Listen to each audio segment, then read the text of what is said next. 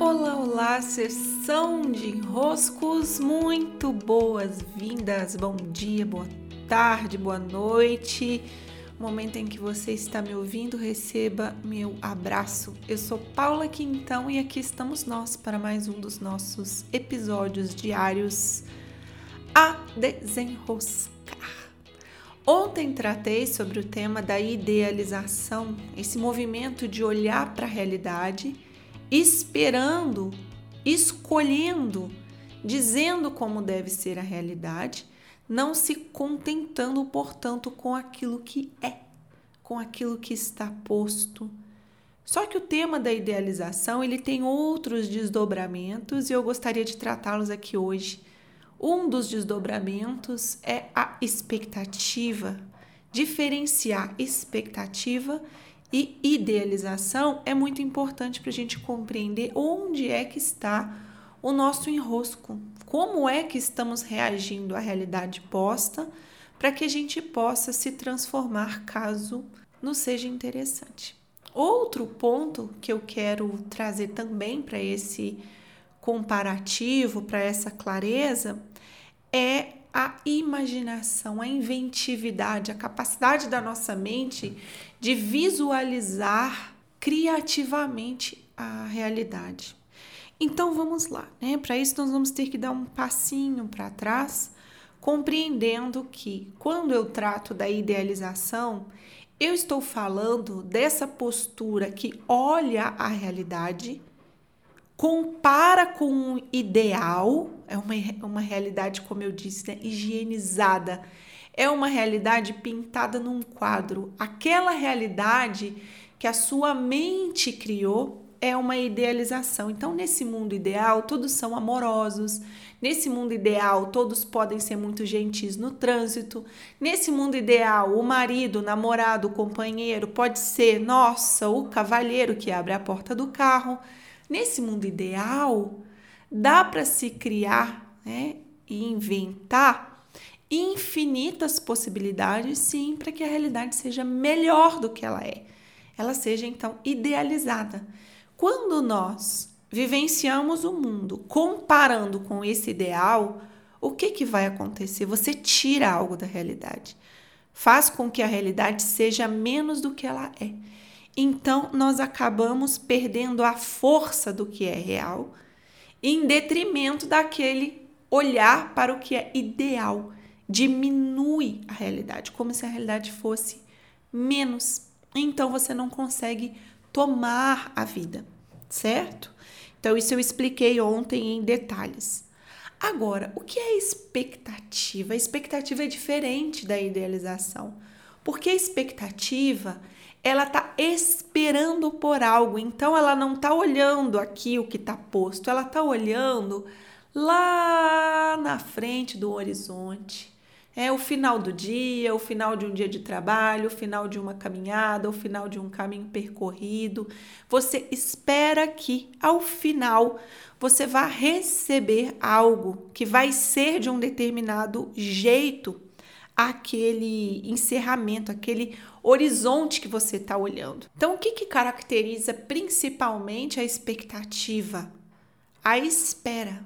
E qual é a consequência da expectativa? Uma ansiedade. Porque você não pode estar aqui vivenciando o presente, o que está posto. Você está olhando lá na frente, esperando que algo aconteça.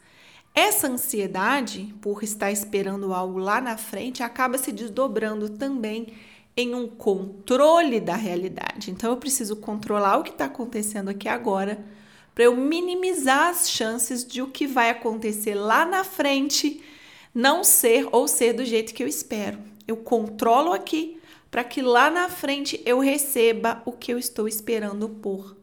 Então, a expectativa ela tem também dentro dela né, uma idealização, porque ela idealiza no futuro. Então, ela olha para o futuro, idealiza algo e espera por esse algo. Então, ela tem outros desdobramentos. Quando você chega lá, no final do caminho, esse que você tanto esperou, na sua cabeça há uma idealização. Há uma realidade que anteriormente foi pintada como um quadro no seu imaginário. Então, para que exista uma expectativa, atrás dela precisa haver uma idealização.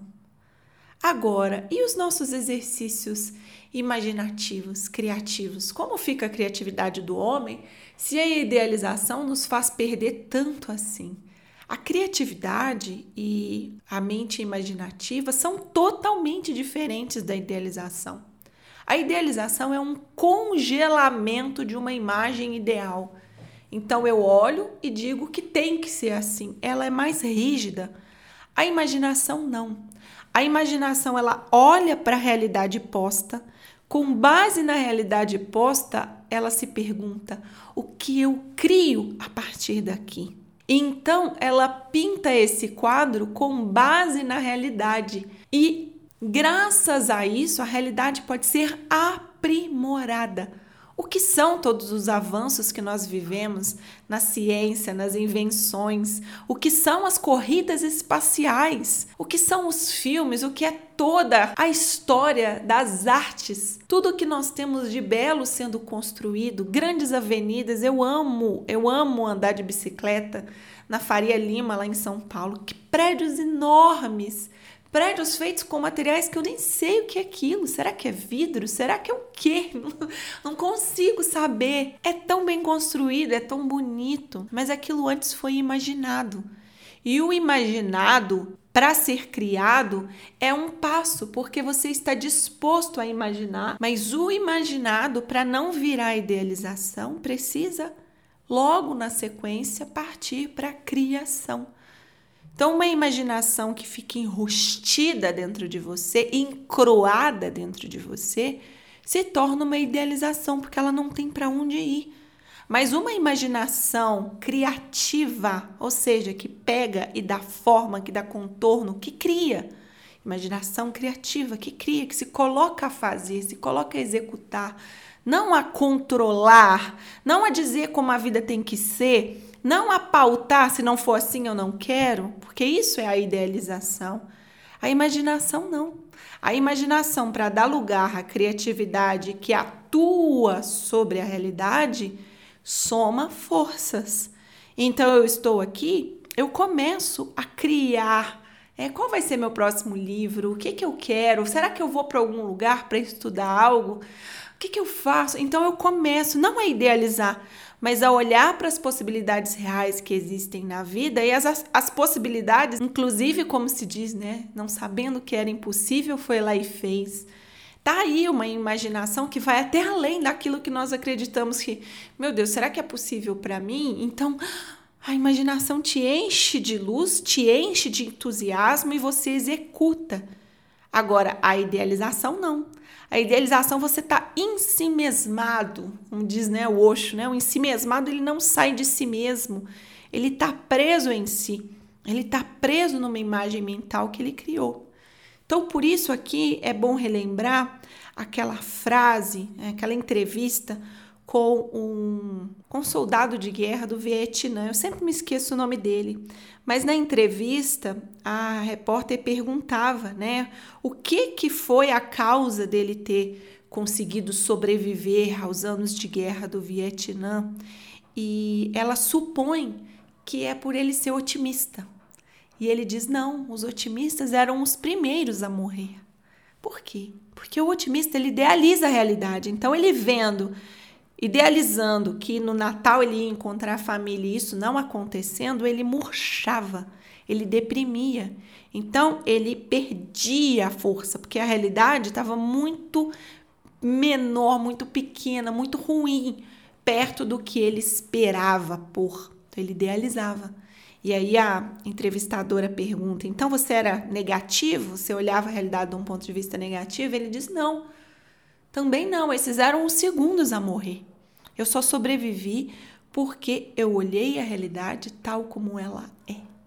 E para mim, essa fala, eu já citei aqui em outros podcasts, tenho sempre falado dela, ela toca algo muito essencial, que é a realidade precisa ser vista como ela é, porque a partir daí nós podemos atuar, a partir daí há o que ser feito, a partir daí há para onde ir. Mas idealizando, eu estou cristalizando uma imagem ideal. Com expectativa, eu não estou vivendo o presente, eu estou indo lá na frente antes de estar aqui. E eu preciso ficar ansioso eu preciso controlar o que está posto. A imaginação me dá uma possibilidade de criar no que está aqui. Então ela me leva ao mais, me leva para expandir o que está posto, mas sempre sobre o que é, não querendo idealizar o que é. E eu acredito que com essa diferenciação fique mais fácil perceber onde a coisa enrosca para cada um de nós. Talvez em todos esses pontos, talvez em nenhum deles, mas daí você pode ter mais clareza. Muitos beijos e até!